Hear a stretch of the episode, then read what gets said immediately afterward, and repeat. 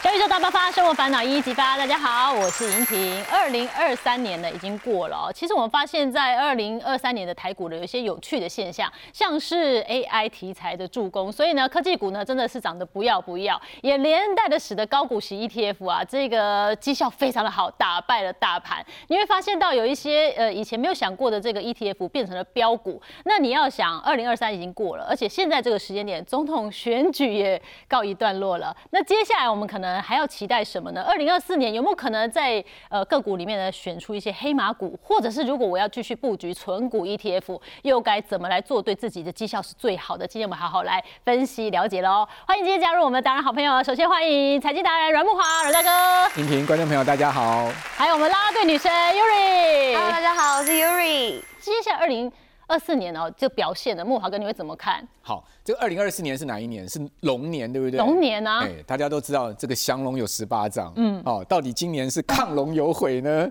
好，像还飞龙在天呢？哦，这个说法非常的多，嗯，哦，但是呢，我要提醒大家，就是二零二四年其实台股啊，或者是美股啊，全球股市有个问题，因为刚刚有那个呃，这个莹婷讲了嘛，二零二三年是不是？涨很多，嗯，哦，你知道去年涨多少吗？大盘涨二十六点五 percent 呢，对好，这个可以讲这是非常好的一年，丰收的一年，指数涨了快四千点，嗯，好，那二零二四年还有可能再复制这样子的涨点跟涨幅吗？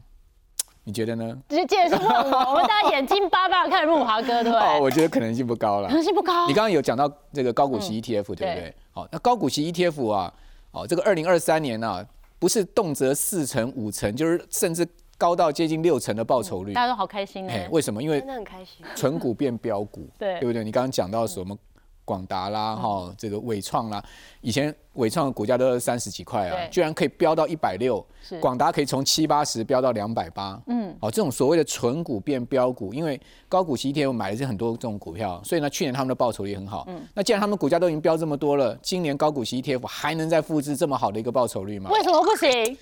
好期待，对不对？好，那可能大家期待台股涨到两万五千点。这个感觉难度会比较高了。那一般法人估计比较乐观的啦哈、我讲这个各各各家法人哈，比较乐观就是今年台股上看两万点了。嗯，好，那比较中性的一点，大概是看差不多一万八千五百点到一万九千点。嗯，那呃比较保守一点，大概是看一万八附近。嗯，好，那现在目前的基期已经在万八了嘛对，也就是说，即使是两万，指数空间也不到十趴了。哦，就十 percent 左右。好，那美股呢？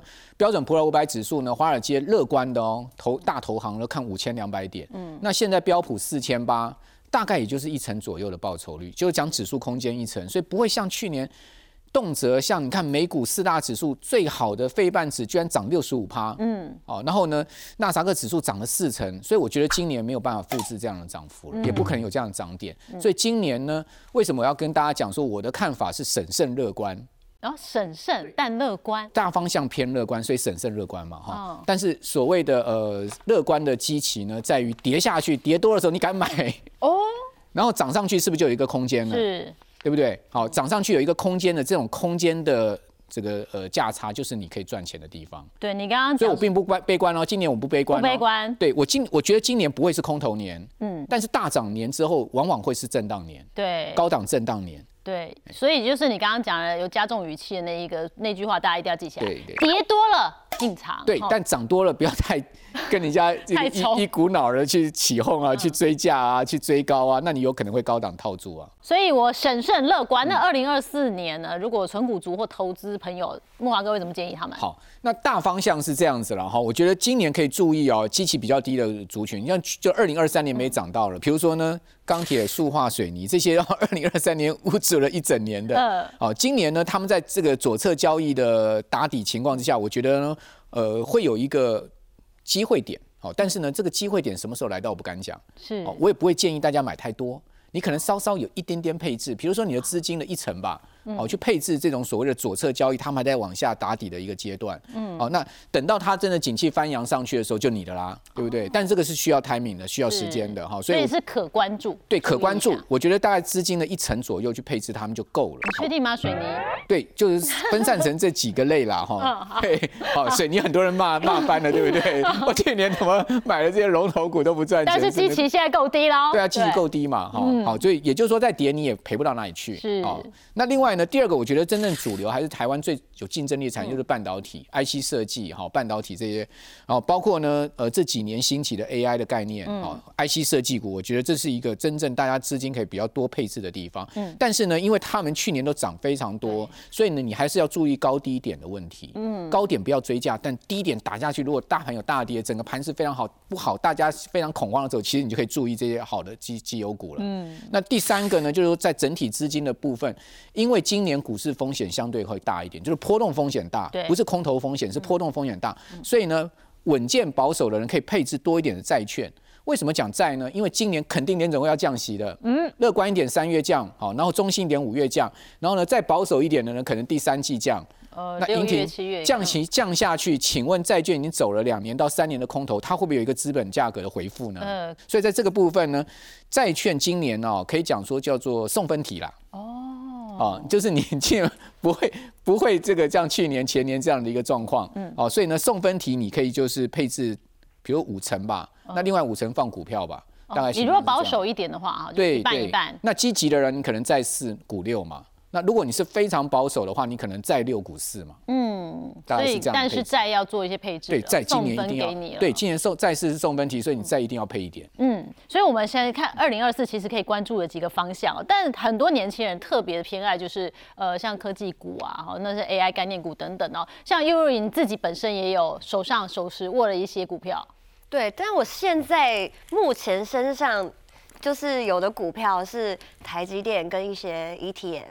那因为我曾经有过一些错误的投资经验，像是呃，我有买过元金，然后有买过台泥，然后也有呃朋友只要介绍什么股票，其实你我其实不太懂，哎，它到底是科技股，然后还是在做半导体，还是在做什么 AI 设计？对，都搞不懂。设计。对，然后我就买了，然后买了之后呢，总总觉得为什么我一买就是几率？为什么别人股票都在赚钱，然后我这一买就就立刻赔钱呢？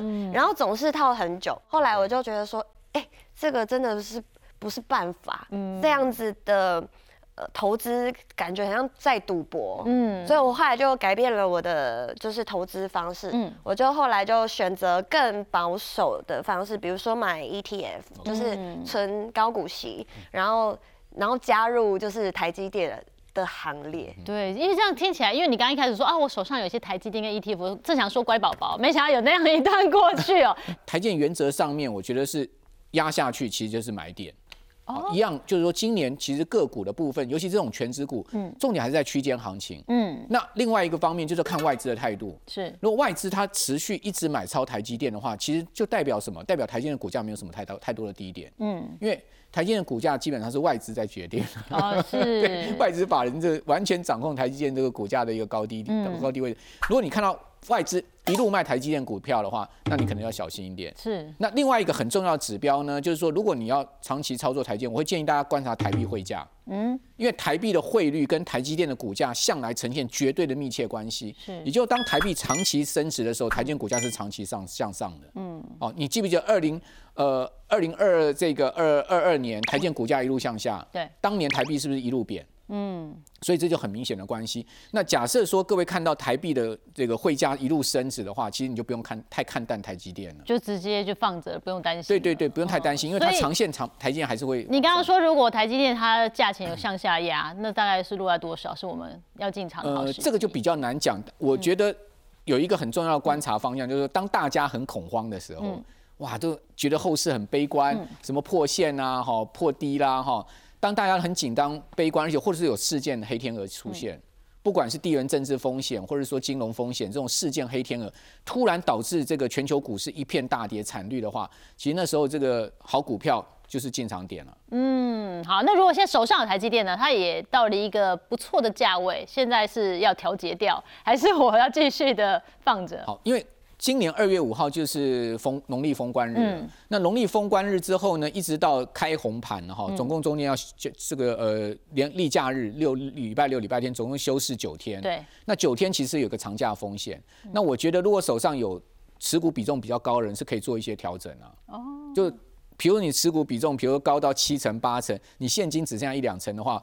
我觉得是可以做一些调整，而且重点是，如果说你又是赚钱的话，嗯你当然可以做一些调整。哦那如果说你你手上持股比重不不高，比如两成、三成的持股比重，那就其实是不用太担心了。对，好，就是看你手上的持股多不多，会不会让你心惊胆跳的哈。但我们说二零二四啊，有没有一些潜力的黑马股我们可以关注的？除了台积电之外啊，有。好，基本上呢，做台积电是老大，对不对？好，我们讲，如果说以全呃全值来讲，台积电是老大。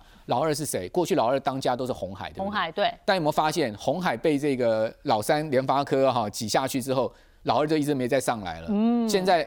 联发科一直都是台股的这个第二当家，对二当家第二大全职股，这代表什么？代表一个趋势跟方向在做挪移。嗯，也就是说呢，这个台股的趋势方向越来越往什么？往这个 IC 半导体，往这个半导体这个族群走。因为大家都知道红海是电子代工嘛。对。哦，那电子代工过去可能。十几二十年是他们的天下，但现在你会发现他们的毛利啊、净利都是没有办法追上半导体这些族群？是，好，所以我觉得大家可以关注二四五四的联发科。嗯，那联发科我觉得它最重要就是说，它今年法人看它的营收会再创高。嗯，好，大家一般来讲都认为说联发科今年的营收至少有两到三成的一个成长。哇，哦，所以这个是一个很明显的这样。为什么？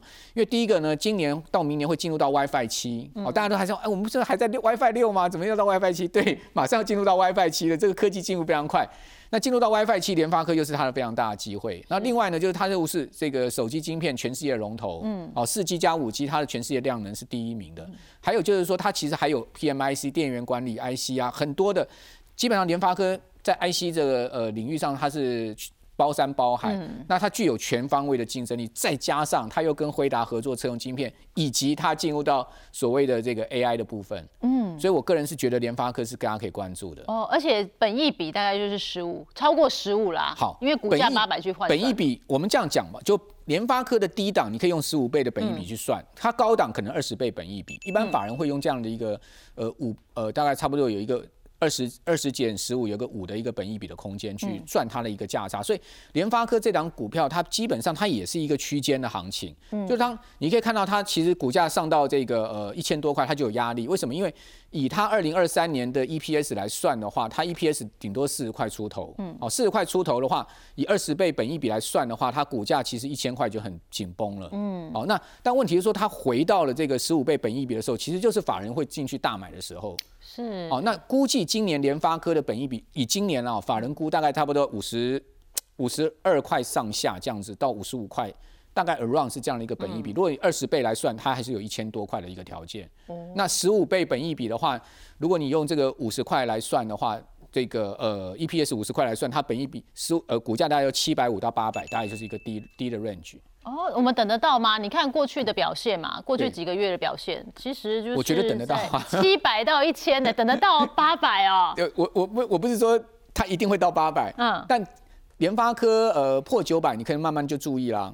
哦，因为因为已经快要到一个顶了，我们这样讲相对高。就那句成语“虽不中，亦不远矣”嘛。嗯，你今天不可能射飞镖，一定要射到那个红心嘛。我们射到旁边，其实有得接近就好了。对，股票基本上就是分批布局的一个概念。所以低于九百就是要拍手的时候。诶，对，我觉得九百越往下，其实你它的价值就越明显。那另外就是说，我们来看一下股王四星 KY。我们刚刚看的是这个权重第二名的联发科哈。我我觉得基本上我们在。这么普遍资讯泛滥，像刚刚 Yuri 听了很多消息，到最后也还是犯了很多散户的错误，就买。他都看 IG 买股票。对，所以说 基本上资讯太泛滥，现在不是资讯问题，是你怎么筛选资讯问题。那既然是在公开媒体上面，我觉得基本上我们还是要去挑最好的公司，最有竞争力。所以为什么我讲联发科、四星 KY 它是股王，它也是非常有竞争力的一家台湾的公司，而且它的股本又很小，嗯，它不像联发科股本这么大，所以它的筹码就就相对又更容易被。呃，就是股价它为什么可以拉到三三四千？主要主要原因就在这个地方。你看它去年初，二零二三年出来八百，八百到一千，一千到两千，两千到三千，那一路这样扶摇直上都没有下来。为什么？因为它的股本不到十亿。嗯。这就关键，好，所以它是小股本公司。嗯，那再加上小部分小小部分公司，它的那个 EPS 成长就非常的明显。所以大家可以就是关注，就是说像四星 KY 啦，哈，像台湾一些这个十亿以下的一些小股本的一些 IC 设计公司，假设说它成长力非常强，我建议大家可以每个月去看营收。嗯，像四星 KY 十二月营收再创历史新高。假设这种小股小股本的 IC 设计公司，它的营收能不断的创新高的话，就代表说它的股价后面。一定会吸引法人的注意，是有它的推动力量的。嗯，那至于说它会涨到多少，我真的很难预估啦。因为现在已经到这么高的价位了。但是有一个策略面，嗯，比如我们刚刚不是讲吗？你可能会去存一些高股息 ETF 啊，哈，或者说一些什么债券 ETF，有的月月配，有的季配，对不对？那请问你拿到这些息要干嘛？因为专家都推荐我们继续再投入。对，那你继续在投入，你可能不不一定要去投入这一档 ETF，你可能去买四星 KY 的零股啊，联发科的零股啊。哦，因为一张三千多块，我可能买不了一张啊，一股就三千多块而已，买得起就买得起。一股啊，那配息就全部把它换到四星 KY，你就慢慢用股息呃债券利的的这个吸收，或者说 ETF 的吸收，股票型 ETF 的吸收去滚这些。呃，高价股啊，那你这样你会不会有参与感？对，慢慢的参与。对啊，慢慢参与，就总总比没参与好。从可能十股累积到一百股，从一百股累积到一。这个呃一千股，你有一张一千股，就等于差不多有三四百万的退休金哎。哇，那但是会有存在感，好激励人心哦。就是我们存 ETF，常常那个小确幸，你也不可能拿那个去唱歌，那是这一个月可能一两万啊，三万啊，慢慢累积壮大，你把它全部 all in 哦，就是看你手上领多少，就是零股的买四星 KY。对啊，这个呃不要一百万 all in 了哈，那个 那个拿到了吸收 all in 没有问题啦。但是我还是要提醒大家，因为常常就是说我们一代股王会变一代拳王，对不对？对呀，他就没有办法，股价一直在创高。所以呢，你要去实时盯紧它的营收成长跟 EPS 的成长。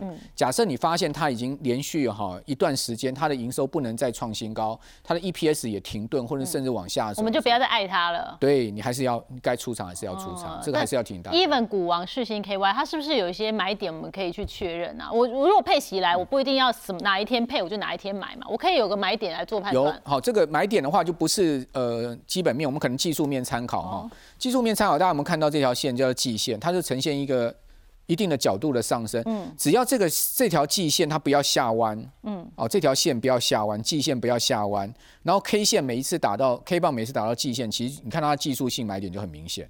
哎，对耶，只要一打到季线，买我就涨。没错，再打到就涨。基本上你在上面再画一条线，它就是一个上升轨道。哦。但是你上档也不要去追高，为什么？因为它有一个上升轨道。你看，莹婷，你看这样是不是一个上升轨道？对。有没有很明显，对不对？嗯，很明显。上升轨道，所以你就可以沿到轨道线操作。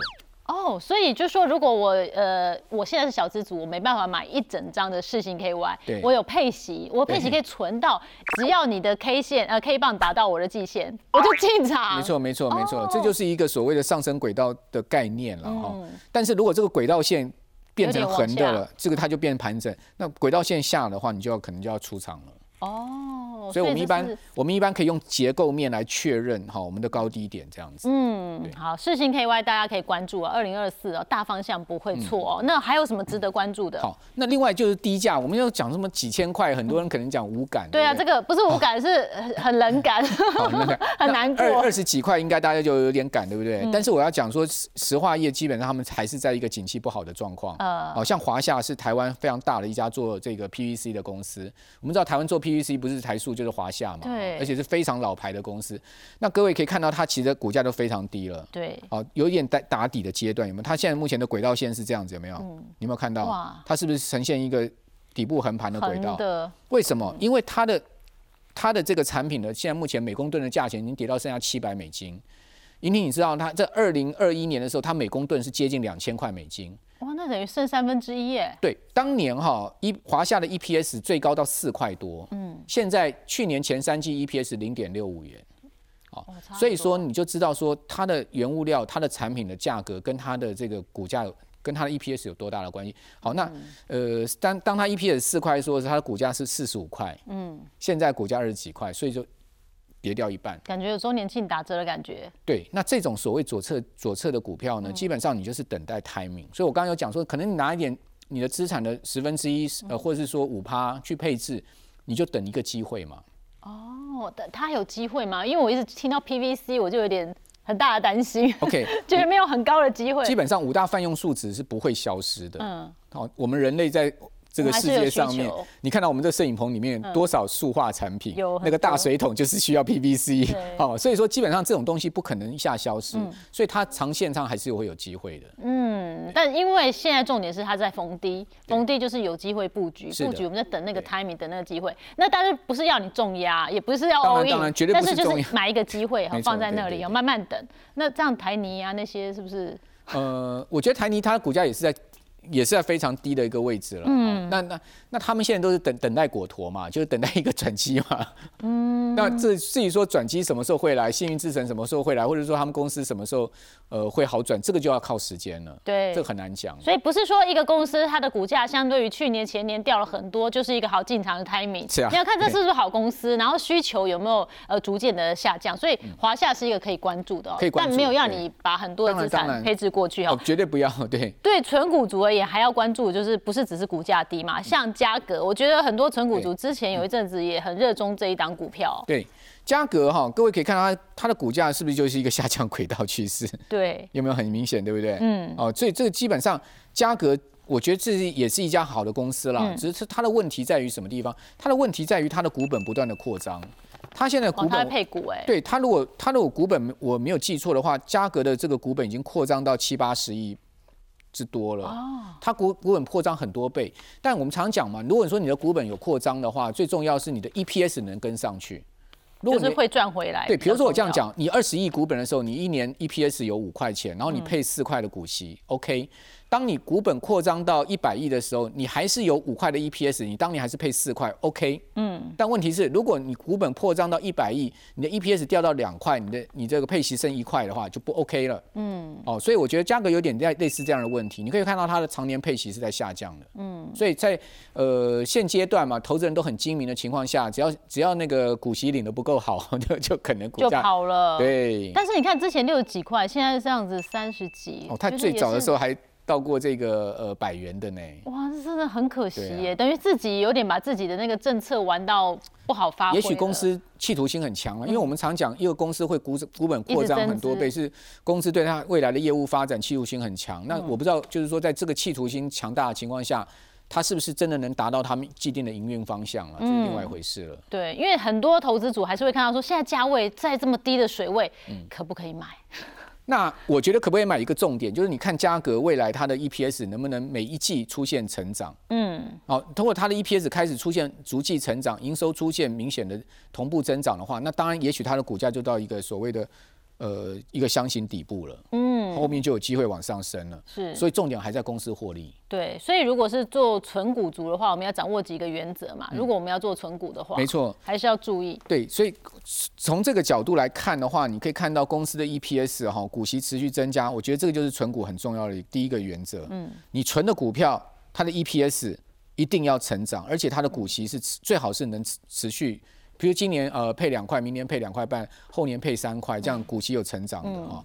第二个呢，因为现在基准利率都要五趴，我讲是美元，对，所以你如果值利率没有在六趴以上的话，你也不要怎么存了，你就存美元定存就。对啊，就放着就好，买那些美债五趴的就有了，对不对？好，那第第三个就是股本最好不要增加，嗯，不然就会跟价格一样，对，价格类似这样的一个问题。好，第四个呢，就是我们一般存股的话要避开景气循环股，像塑化股啊、水泥啊这种比较景气循环股，我们通常不会。不会去存太多啦。嗯，那什么样的什么样的这个产业没比较没有景气循环，就是民生用品、食衣住行的。嗯，它比较没有景气循环，因为大家每天都是需要，不管景气好坏，它都需要。电信业类似像这样子。然后另外呢，第五个，通常我们要避开热门股。这真的很问号哎，热门股不是现在行情看俏，所以我们应该要赶快进场。但热门股我们一般通常是做交易的。买卖赚价差哦，不是存股。对，存股你可能一存存好几年嘛。那所以对于存股族来讲的话，是不是我们也可以去找我锁定好的标的，然后用一个好的策略、好的买点再进场？没错，所以说第一个就是说，我们从殖利率抓买卖买卖点，殖利率越高的时候，就代表它的股价相对低。嗯，它的殖利率高，因为对一般来讲，存股的这种标的哈，它的呃 EPS 跟它的股息。每一年发的不会差太多，它有也也许会有一些小幅增长，但也不会差太多。所以说，当值利率高的时候，就是代表它呃值率高的时候，代表它那个股价是相对低。所以你要你要买在它值率相对高的时候，股息值率相对高的时候。是。比如说它过去股息值率可能平均就五趴，嗯，那现在一下突然到七趴到八趴，就代表它股价有一个波段下跌。嗯。那相对如果它值率变差，你就要把它卖掉。第二个呢？三个月内没有见新低，可能这种股、这种、这种股票就是已经是进入到低价了。嗯，哦，所以这时候买进比较安全，比较有好的值利率。所以我们也可以用三个月它股价有没有创新低来观察。哦，所以如果它是一个下跌趋势的话。哦。哦，就是如果它是下跌趋势的话，然后也是三个月没有再再跌下去，因为继续跌表示它还有很多的问题，可能对，就还没有三个三个月这个期间，它股价没有再破底，嗯，基本上大概它就已经确认它的一个低点。